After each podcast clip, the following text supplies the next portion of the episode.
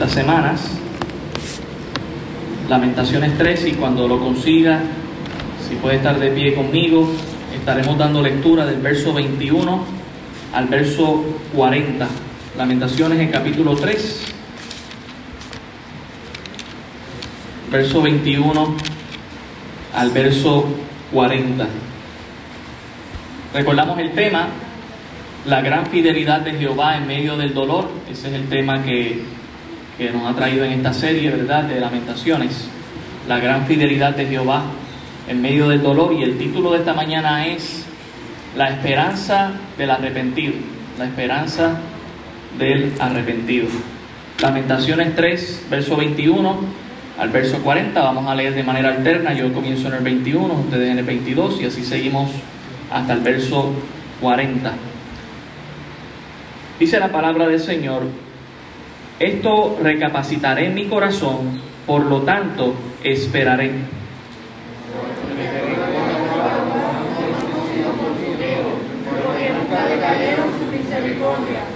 Nuevas son cada mañana, grande es tu fidelidad.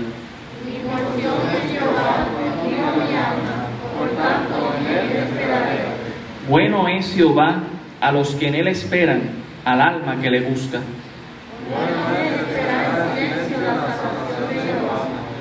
le es al hombre llevar el yugo desde su juventud.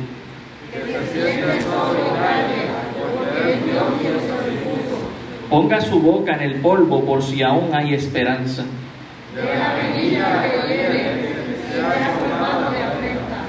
Porque el Señor no desecha para siempre.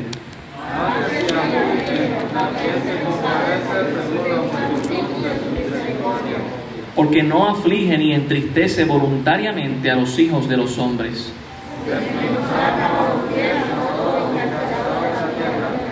Torcer el derecho del hombre delante de la presencia del Altísimo.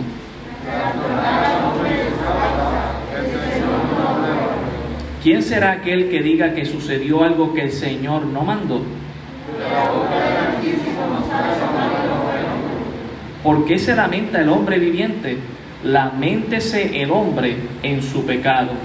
Escudriñemos nuestros caminos y busquemos y volvámonos a Jehová.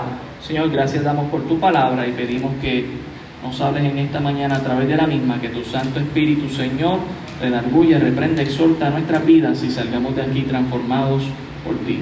Gracias damos por todo en el nombre de Jesús. Amén. Pueden tomar asiento, hermanos. El capítulo 3, Eh, continuamos con la serie de lamentos fuertes que vemos en este capítulo 3 y la particularidad de este capítulo 3 es que triplica la lamentación, ¿verdad? En tres sesiones, a diferencia de los demás capítulos que solamente usa 22 versículos, aquí usa 66 versículos. La semana pasada vimos la primera parte que trata sobre la aflicción del rebelde a Dios. Al rebelde no le va bien le va a ir mal, porque se ha rebelado contra Dios, porque se ha puesto en oposición contra Dios y tarde o temprano Dios va a pasar factura. Pero en esta mañana queremos enfocarnos en esa segunda parte a, donde hemos llegado. Ya vimos la semana pasada que al rebelde no le va bien y, y lo llevó a un punto donde se tuvo que arrepentir y esa es la idea de cuando Dios envía juicio, cuando Dios envía disciplina, látigo, castigo, es provocar que el ser humano se humille ante Dios y le pida perdón. Ese es el propósito de Dios. De hecho, cuando usted lee Apocalipsis, usted va a leer 21 juicios que Dios va a enviar sobre esta tierra.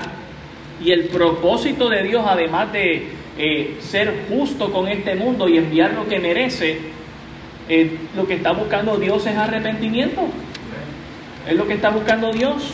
No está buscando algo más que no sea el arrepentimiento de las personas. Pero sabe que vemos aquí que este hombre que se ha lamentado está arrepentido. Y qué bendición, porque hay esperanza para el arrepentido. Hay esperanza para el arrepentido.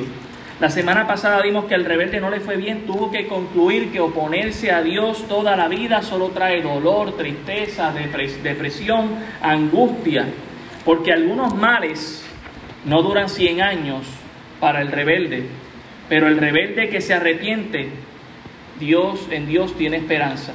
Pero ¿sabe qué? Hay males que no duran 100 años, hay males que duran por toda la eternidad si no nos arrepentimos.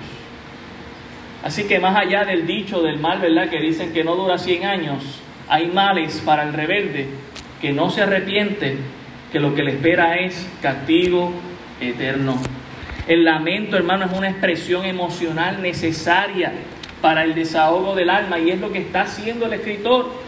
Pero lo más fructífero de lamentarse es arrepentirse. De nada vale lamentarnos, llorar, desahogarnos si no hay arrepentimiento. Y sabe que a veces los altares en las iglesias se llena de gente emocionada, llorando y lamentándose, pero su corazón sale igualito de ese lugar. No podemos ser nosotros. Si usted se va a lamentar, si usted va a llorar, debe haber un cambio en su vida. Dios quiere que su vida cambie. Y obviamente usted y yo no lo podemos hacer por nuestras propias fuerzas. Debemos pedirle al Señor que nos transforme, que nos cambie. Pero no podemos dejarlo simplemente en un lamento. Debe haber un arrepentimiento. El rebelde, hermano, es alguien que ha vivido en oposición a la voluntad de Dios, pero el obediente es alguien que sigue a Dios. El rebelde debe arrepentirse a Dios y pedirle a Dios que se acuerde de él en su aflicción, así como lo hizo el ladrón en la cruz cuando le dijo a Jesús, acuérdate de mí cuando vengas en tu reino. El rebelde hoy, hoy en día necesita la redención de Dios, necesita a Cristo. Deja que el Dios que te hiere sea el Dios que te sane y que te restaure. ¿Sabe por qué? Porque siempre va a haber esperanza para un arrepentido. En el verso 19 del capítulo 3 vemos que ya hay un arrepentimiento. Dice el verso 19, acuérdate de mi aflicción y de mi abatimiento, del ajenjo y de la hiel, todo aquello que le estaba causando amargura. Ahora el rebelde arrepentido dice, Señor, perdóname y acuérdate de mi dolor y de mi aflicción ¿Puede Dios recordar a alguien siendo Él quien es, el Todopoderoso, el que está sentado en el trono, el Omnipotente? ¿Puede Él recordar a alguien precisamente porque envió a nuestro Señor Jesucristo? Es que no solamente recuerda a alguien, sino que recuerda a todo el mundo, porque Dios no murió por unos cuantos que Él recordó, Él murió por todo el mundo. En el verso 20 nos dice, lo tendré aún en memoria, porque mi alma está abatida dentro de mí. Este hombre ya iba a dejar de ser rebelde y lo iba a tener recordado. Aprendí mi lección de haberme alejado de Dios. Pero mi pregunta en esta mañana es, para los que hemos vivido quizás alejados de Dios, es, ¿ya hemos aprendido la lección? Ya vamos a dejar atrás ese capítulo donde nos hemos alejado de Dios y sabemos que no nos ha ido bien con Dios para simplemente tenerlo en memoria y no volver allá atrás. Dice el verso 21, esto recapacitaré en mi corazón, por lo tanto esperaré. El rebelde decidió obedecer, el rebelde decidió recapacitar. Lo mismo que hizo el hijo pródigo cuando se vio en el lodo por los cerdos alimentándolos con algarrobas. Decidió recapacitar, volver en sí, decir, que yo hago aquí cuando puedo estar en casa de mi Padre? Necesitamos volvernos a Dios. Y noten algo muy interesante. Él dice que iba a esperar. Hermano, cuando nosotros nos volvemos a Dios, tenemos que tener claro que no necesariamente las cosas pasan de la noche a la mañana. De hecho, de eso se trata la esperanza, significa esperar. La esperanza significa esperar, se trata de esperar con fe. Esperanza se trata de esperar con paciencia. Esperanza se trata de ver la, la, luz al final del túnel oscuro que es Cristo Jesús en nuestras vidas. Pero no es que ya clamé a Dios y le pedí perdón y me arrepentí ya todo me va bien de ahora en adelante. Recordemos que hay consecuencias por el pecado, pero para el arrepentido hay esperanza y podemos esperar. ¿Y sabe qué dice él? Yo voy a esperar. Yo sé que ahora tengo que asumir con valentía las consecuencias del pecado que he cometido, pero yo sé que Dios es esperanza para mí. Dice en el versículo 22, por la misericordia de Jehová no hemos sido consumidos porque nunca decayeron sus misericordias. ¿Sabe qué hace ahora el arrepentido? Él recuerda la misericordia de Dios. El arrepentido sabía que las cosas no se iban a solucionar de la noche a la mañana. Él sabía que tomarían tiempo. Él sabía que su rebeldía iba a traer consecuencias y que aún arrepentido las tenía que enfrentar. Él estaba sufriendo, pero estaba arrepentido por las cosas. Él sabía que no iban a cambiar rápido.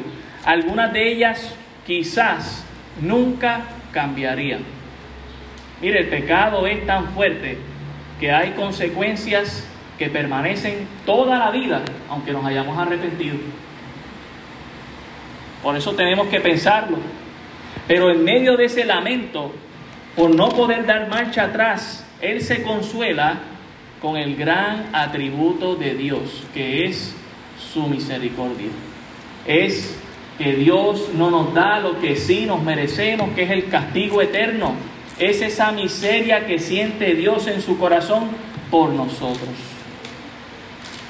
El arrepentido sabe que él merecía aún más de lo que Dios le había hecho, pero no recibió todo el pago de su pecado, porque Dios es misericordioso. El arrepentido sabe que la misericordia de Dios nunca termina. Mire lo que dice el Salmo 103, el versículo 17. Salmo 103, versículo 17 dice, mas la misericordia de Jehová es desde la eternidad y hasta la eternidad. ¿Sobre quiénes? Sobre los que le temen y su justicia sobre los hijos de los hijos. Mire, la misericordia de Dios es más grande que nuestras propias vidas. ¿Usted puede pensar eso? Su vida es corta delante de la misericordia de Dios. Usted y yo quizás en algún momento hemos practicado el atributo de la misericordia que viene de Dios sobre otra persona, pero llega un punto que ya no podemos más, se nos acabó la paciencia. ¿Sabe cuánto dura, dura la de Dios? Bueno, le puedo asegurar que dura más que su propia vida. ¡Wow!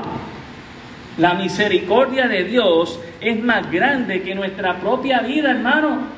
La misericordia de Dios es tan eterna como lo es Dios. Ha estado siempre ahí, desde la eternidad hasta la eternidad. ¿Y sabe para quién está disponible? Para todos. Para todos. Por eso el arrepentido tiene esperanza. Arrepiéntete, ven a Cristo, hay esperanza en Él. Quizás las cosas no van a cambiar de la noche a la mañana, pero Dios, si esperamos en Él, poco a poco lo hará. Poco a poco nos dará de su gracia, poco a poco nos dará aliento para que sigamos hacia adelante en el Señor. En el versículo 23 dice, nuevas son cada mañana, grande es tu fidelidad. La misericordia no solamente, la misericordia de Dios no solamente trasciende nuestra vida, sino que también trasciende el tiempo que ha existido esta tierra.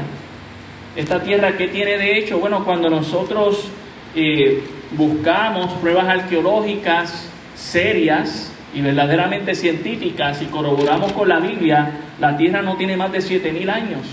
Esa es la realidad y ha tenido sus mañanas y ha tenido sus atardeceres y ha tenido sus noches. Pero ¿sabe qué? Más allá de esos siete mil años, ahí estaba ya la misericordia de Dios. Mire hermano, Dios es tan misericordioso que Él aún viendo lo que pasó desde antes de la fundación del mundo, nos permitió existir. Yo no sé usted, pero si yo hubiese sido Dios, yo no hubiese hecho este mundo. Pero Dios en su misericordia, hermano, en su amor, lo cual no podemos entender, Él decidió que este momento existiera, porque nos ama. Por eso es que la misericordia de Dios va a llegar a un punto, hermano, que no podemos describirlo. Pero el, el arrepentido, mirando el atributo de Dios, por eso dice, ¿sabes qué? La misericordia de Dios es tan grande, es tan infinita, que cada amanecer es como si la misericordia de Dios fuera nueva, como si empezara de cero. Nuevas son cada mañana las misericordias de Dios. Y dice, grande es tu fidelidad. La fidelidad de Dios, hermano, ¿por qué? Porque usted y yo, la realidad es que le fallamos a Dios, le fallamos a nuestro prójimo, le fallamos a nuestros familiares, le fallamos a nuestros hijos, le fallamos a nuestros padres, pero Dios siempre permanece fiel. Lo que Él dice, Él lo promete, Él lo cumple, sea para nuestro bien o sea para nuestro mal, pero Él lo cumple. Él es fiel. Y eso es lo que estaba viendo aquí el arrepentido, por eso está esperanzado en Dios. Al recordar esto entendemos cuán grande Dios y cuán fiel es a su palabra. Por eso el arrepentido tiene esperanza, porque puede ver la luz al final del túnel, de su lamento, de su desesperación o de su crisis, porque Dios es misericordioso. Bendito sea su nombre. Mire el versículo 24, dice, mi porción es Jehová, dijo mi alma, por tanto en él esperaré. Entendiendo la misericordia de Dios que es más grande que la creación misma, que los días mismos, que nuestra propia vida, es que vemos que al final del día la herencia que nosotros tenemos y la mejor y la que no caduca y la que no se expira y la que nadie te puede robar ni quitar es Dios mismo. Mire, es una bendición y aún la misma Biblia dice que los padres se ocupen en darle herencia a sus hijos. Y aún para los abuelos, también en la Biblia dice que es una bendición el abuelo que piensa en darle herencia a su nieto. ¡Qué bendición! Pero ¿sabe qué?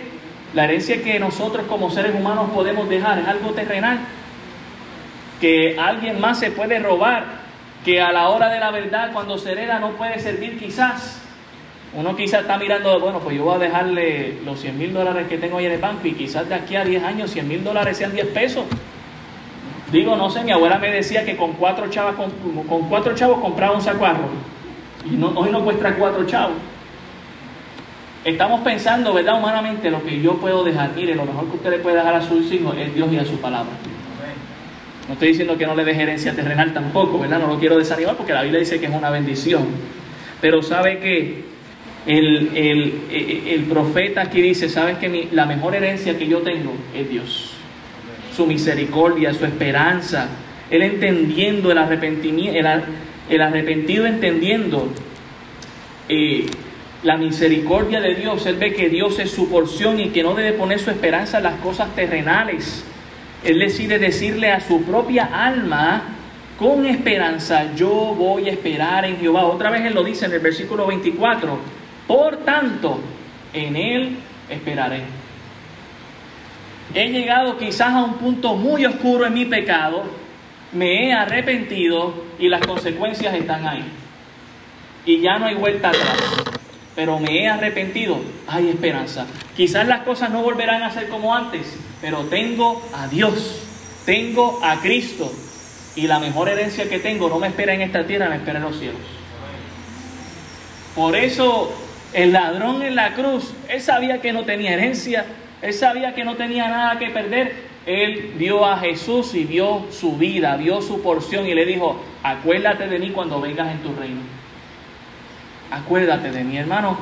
A Dios es a quien tenemos que buscar, a Él es a quien tenemos que esperar. Él es nuestra porción. Cuando viene el lamento, el mundo no tiene respuesta, sino vergüenza y menosprecio. Pero Jehová siempre te dirá, espera, lo tuyo viene pronto. Esperemos en Dios.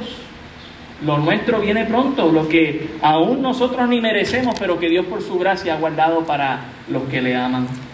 En el versículo 25 comienza a describir, versículo 25, 26, 27, nos recuerda algo de Dios. Dios es bueno. Dios es bueno. Dios es bueno. Mire el versículo 26.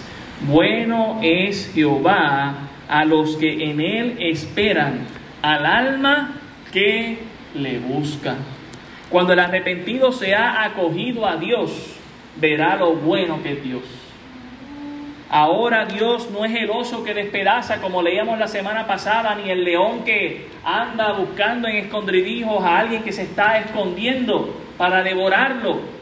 No es el que destruye, no es el que desata, no es el que castiga con su vara. Ahora Dios es bueno. Y uno se podría preguntar, ¿será que Dios tiene una doble personalidad? Como que antes era el oso y ahora Él es bueno conmigo. Hermano, no, es que Dios es fiel.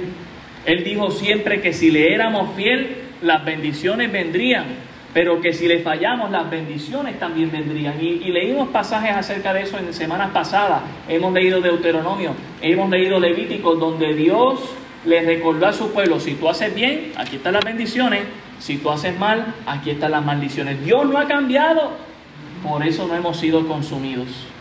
Su misericordia son nuevas cada mañana hay esperanza para el arrepentido. Por eso es que es bueno buscar a Dios. Y dice, a los que esperan en Él. Hermano, hermana, estás a punto de quitarte porque ya no puedes esperar más. Dios dice, espera. Espera. Espera en el Señor.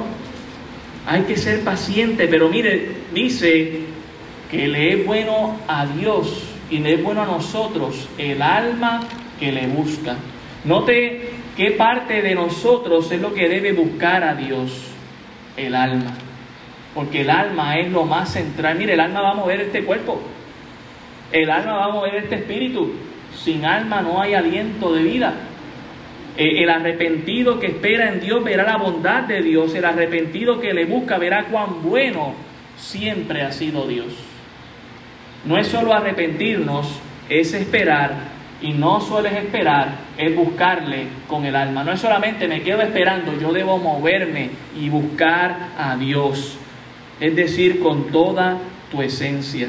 En el verso 26 vemos nuevamente que el profeta dice que Dios es bueno. Bueno es esperar en silencio la salvación de Jehová. El arrepentido sigue viendo lo bueno que es Dios y nota el beneficio de esperar en silencio. Él había clamado mucho. Ya vemos en el capítulo 1 que clamó una vez, capítulo 2 clamó otra vez, capítulo 3 la semana pasada vimos un tercer clamor y ahora estamos viendo un cuarto clamor, pero dentro de ese clamor Él decide esperar en silencio. Hermano, nuestra vida en comunión con Dios no solamente se trata de orar, se trata de esperar la respuesta de Dios. Jeremías 33.3 dice, clama a mí, ¿y qué dice luego? Y yo te responderé y te enseñaré cosas grandes. Pero si usted se queda clamando, clamando, clamando, no va a escuchar a Dios. Es bueno orar, es saludable orar, y qué bendición por la oración, pero hay un momento donde tenemos que esperar en silencio. Clame a Dios, pero luego aprenda a esperar en silencio. No se turbe, tenga esperanza. Tenga esperanza. El arrepentido por eso es que puede vivir en esperanza. Bueno es esperar en silencio la salvación de Jehová. ¿Usted sabe cuál es el contexto de lo que Jeremías estaba pidiendo y el pueblo que quedó vivo estaba pidiendo? Que todo volviera atrás como estaba. ¿Sabe cuánto tardó entre comillas, ¿verdad? Tardó, porque pensamos a veces que Dios tarda, Dios nunca tarda, Dios siempre llega a tiempo. Los que estamos tarde somos nosotros. 70 años después es que el pueblo de Dios pudo volver a su tierra. 70 años después de la destrucción de Jerusalén. Hermano, no sé si Dios te va a poner a esperar 70 años, pero espera. Espera. Ten esperanza en el Señor. Si te has arrepentido de verdad, Dios va a enviar la bendición, pero hay que esperar. Hay que esperar. Y yo sé que a nuestra generación no le gusta esperar, pero Dios no es como un microondas, Dios no es nuestro siervo, Dios es el amo. Y Dios ha, él ha hecho como ha querido. Pero una vez más nos dice cómo debemos esperar. Debemos esperar en silencio, con paciencia, con esperanza. Dice que clamemos a Él, pero es necesario el tiempo de silencio, de escuchar su voz, de buscar ser eh, susceptibles a la voz de Dios, sensibles, Señor. Ok, ya he clamado, ¿cuál es tu respuesta Dios? Mire, a veces entre tanto bullicio y entre tanta cosa, no podemos escuchar la voz de Dios. Por eso tenemos que sacar tiempo a solas. Hermano, si Jesús mismo siendo Dios, cuando oró, sacó tiempo a solas, ni tan siquiera con sus discípulos, se iba a solas a orar con Dios, usted y yo también lo necesitamos. Sacar tiempo a solas para hablar con Dios. Mire el versículo 27, nuevamente el profeta ve la bondad de Dios, lo bueno que es Él. Bueno le es al hombre llevar el yugo desde su juventud. Hermano, Dios es bueno y seguirá siendo bueno y nos dice que al ser humano le es bueno cargar con el deber que tiene para con Dios y con la responsabilidad que debe llevar a cabo. Eh, algunos familiares quieren cargar con eso por sus hijos. Algunos familiares quieren cargar eso con sus nietos, pero nada como el aprendizaje por su propia experiencia. Desde joven es bueno que el joven vea las consecuencias del pecado y de faltarle a Dios. Yo sé que a veces como padres nos preocupamos porque no queremos que nuestros hijos sufran las consecuencias de sus malas decisiones, pero ¿sabe qué? Mientras más a tiempo lo vea, más, más esperanza hay para ese joven. Algunos jóvenes viven en, alguna, en, una burbujita que no están expuestos absolutamente a nada, llegan a la universidad, se chocan con la pared, se pierden. Manos, obviamente, ¿verdad? Con mucho cuidado, hay que dejar que se expongan y que tomen sus decisiones y que vean que necesitan ser responsables ante Dios. Que vean que es bueno cargar el yugo, la responsabilidad de ser fiel a Dios, de ser fiel a la familia, a la sociedad, bueno le es al hombre llevar el yugo desde su juventud.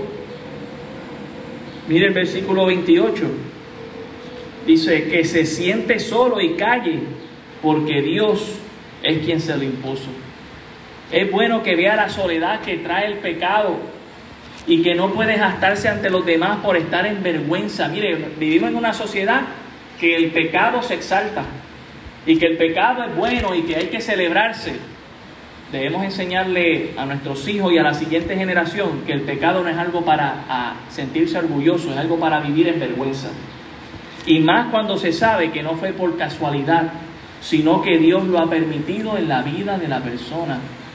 Tomar ese rumbo y traer las consecuencias fatales para su vida. Aún así hay esperanza para el arrepentido. Mire el versículo 29 ponga su boca en el polvo por si aún hay esperanza. ¿Hasta qué punto debe una persona humillarse? Eh, la expresión de poner la boca en el polvo es literal. Eh, está diciendo aquí que una expresión de humillación era acostarse en el piso y besar el polvo, y el polvo, ¿verdad? En, en símbolo de lo que los demás arrastraban y dejaban en el suelo. Es un lugar sucio, es un lugar bajuno, es el lugar que pisaba los pies y que usualmente cuando se llegaba a una casa o al templo se limpiaba para entrar limpio. Es un lugar de humillación. ¿Por qué? Porque en la humillación se aprende a temer a Dios. En la humillación se aprende a respetar las cosas sagradas de Dios. A ese punto, hermano, que ponga su boca en el polvo y note por si aún hay esperanza. Cuando se vea tan humillado como así se vio el hijo pródigo, pueda recapacitar y decir, ¿qué estoy haciendo? Si me puede ir mejor. Verso 30, dé la mejilla al que hiere y sea colmado de afrentas, que responda por sus pecados, que dé la cara para que sea corregido. Mire, algo que hacían los padres, y digo hacían, ¿verdad?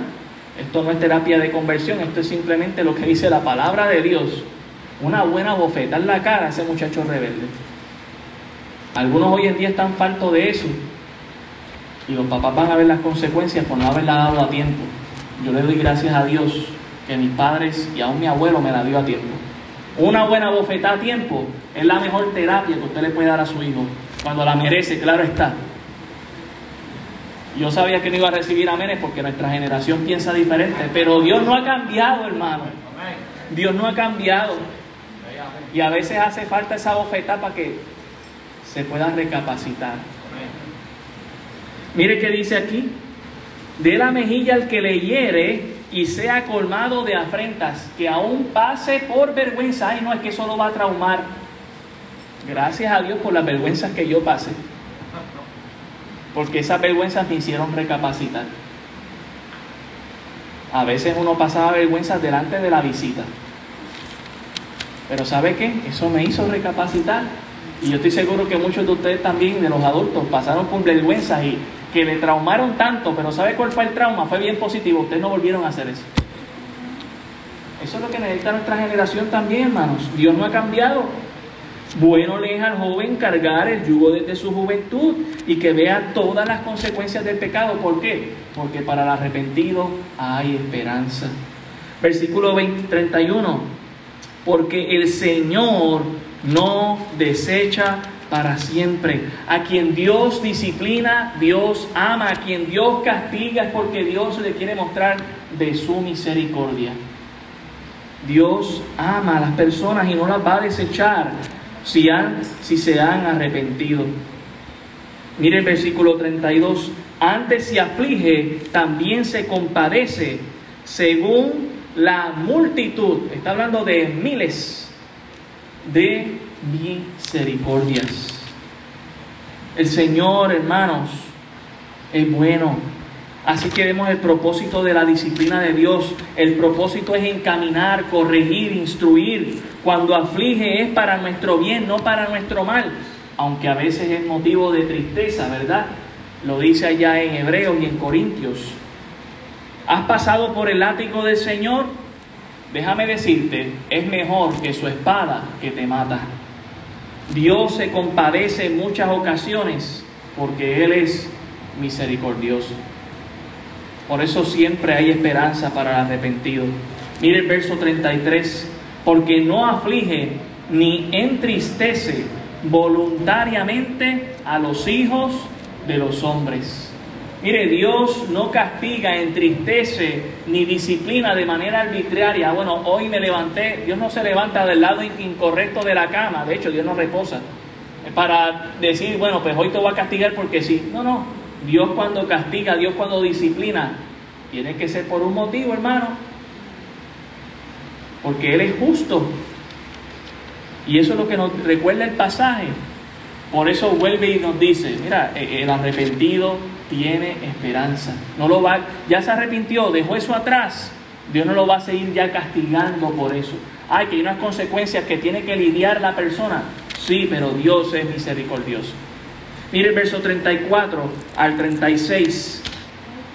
Dice, desmenuzar bajo los pies a todos los encarcelados de la tierra, torcer el derecho del hombre delante de la presencia del Altísimo, trastornar al hombre en su causa, el Señor no lo aprueba. El profeta recuerda cuál debe ser la actitud de una persona que está del lado de Dios cuando ve a alguien que está arrepentido. ¿Debemos seguir talando ese árbol para que se caiga? No, debemos ayudarle. No debemos desmenuzarlo. No debemos torcer su camino. Dios nos está viendo y no debemos trastornarlo. Si ya está arrepentido, dejémoslo que vuelva a Dios y sea restaurado.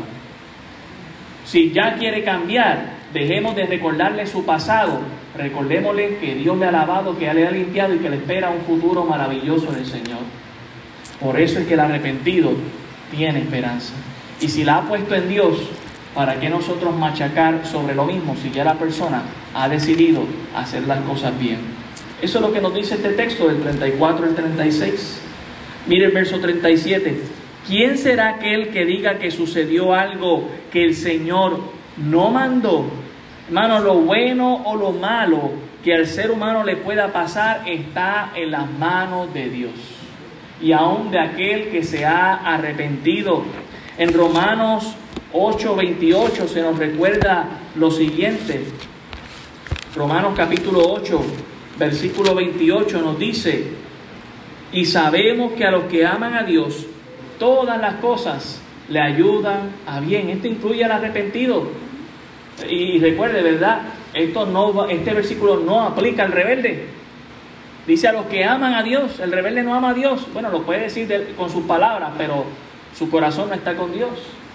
Pero el que ya se ha arrepentido, aunque vengan las consecuencias, dice aquí, y sabemos que a los que aman a Dios, todas las cosas, no algunas, no unas cuantas, sino todas las cosas, ayudan a bien, esto es, a los que conforme a su propósito han sido llamados. Así es la misericordia de Dios, es grande, es eterna. Mire el verso 38 de Lamentaciones 3. De la boca del Altísimo no sale lo malo y lo bueno. ¿Sabe que una expresión muy parecida dijo Job a su esposa? ¿Acaso recibiremos de Dios el bien y el mal no lo recibiremos? Y cuando habla del mal aquí no está hablando del pecado, sino de las consecuencias que Dios puede permitir en nuestra vida por haber pecado. ¿Acaso no vamos a recibir eso? Bueno, siempre estamos listos para recibir lo bueno, no, no vamos a recibir lo malo también para que seamos corregidos, instruidos, disciplinados en el camino del Señor, para que no nos apartamos ni a derecha ni a izquierda, sino que le sigamos fiel. Dios está en control de todas las cosas, aún de lo bueno y de lo malo. Por eso el arrepentido tiene esperanza. Mire el verso 39. ¿Por qué se lamenta el hombre viviente? Hace esta expresión, hace esta pregunta, ¿verdad? ¿De qué te estás lamentando? Hermano, hay gente que se está lamentando por las consecuencias del pecado. Déjeme decirle, ese no es el lamento correcto. ¿Sabe por qué? Porque la respuesta que dice Dios es, lamentese el hombre, ¿en qué cosa? En su pecado, no en las consecuencias. Lamentese en la acción que hizo contra Dios, no en las consecuencias que vinieron por haber hecho la acción contra Dios.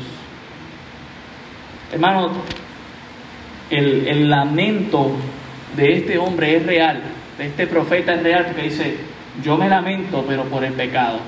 No me lamento de las consecuencias. Las consecuencias sé que las tengo que asumir, pero me lamento de haber pecado contra Dios. Y mi pregunta es, ¿de qué usted está lamentándose? ¿Se está lamentando por las consecuencias del pecado o se está lamentando de su pecado ante Dios? Hermano, espero que nos lamentemos por lo, por lo correcto, que sería lamentarnos por nuestro pecado, por habernos rebelado contra Dios, no por lo incorrecto, que serían las consecuencias.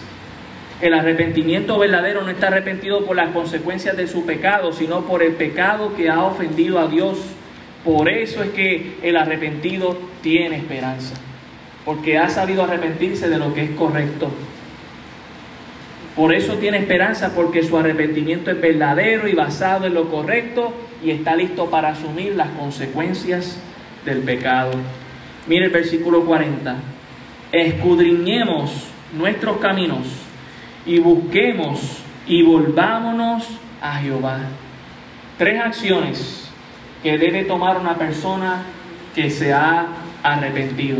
En primer lugar, escudriñar, examinar con cautela cada decisión, cada cosa que hemos hecho en nuestra vida hasta el punto en el que nos ha llevado. Esto es bueno, esto es malo, esto es correcto, esto es incorrecto, esto le plació a Dios, esto no le plació a Dios. Pero no solamente dice que nos examinemos, dice también que busquemos.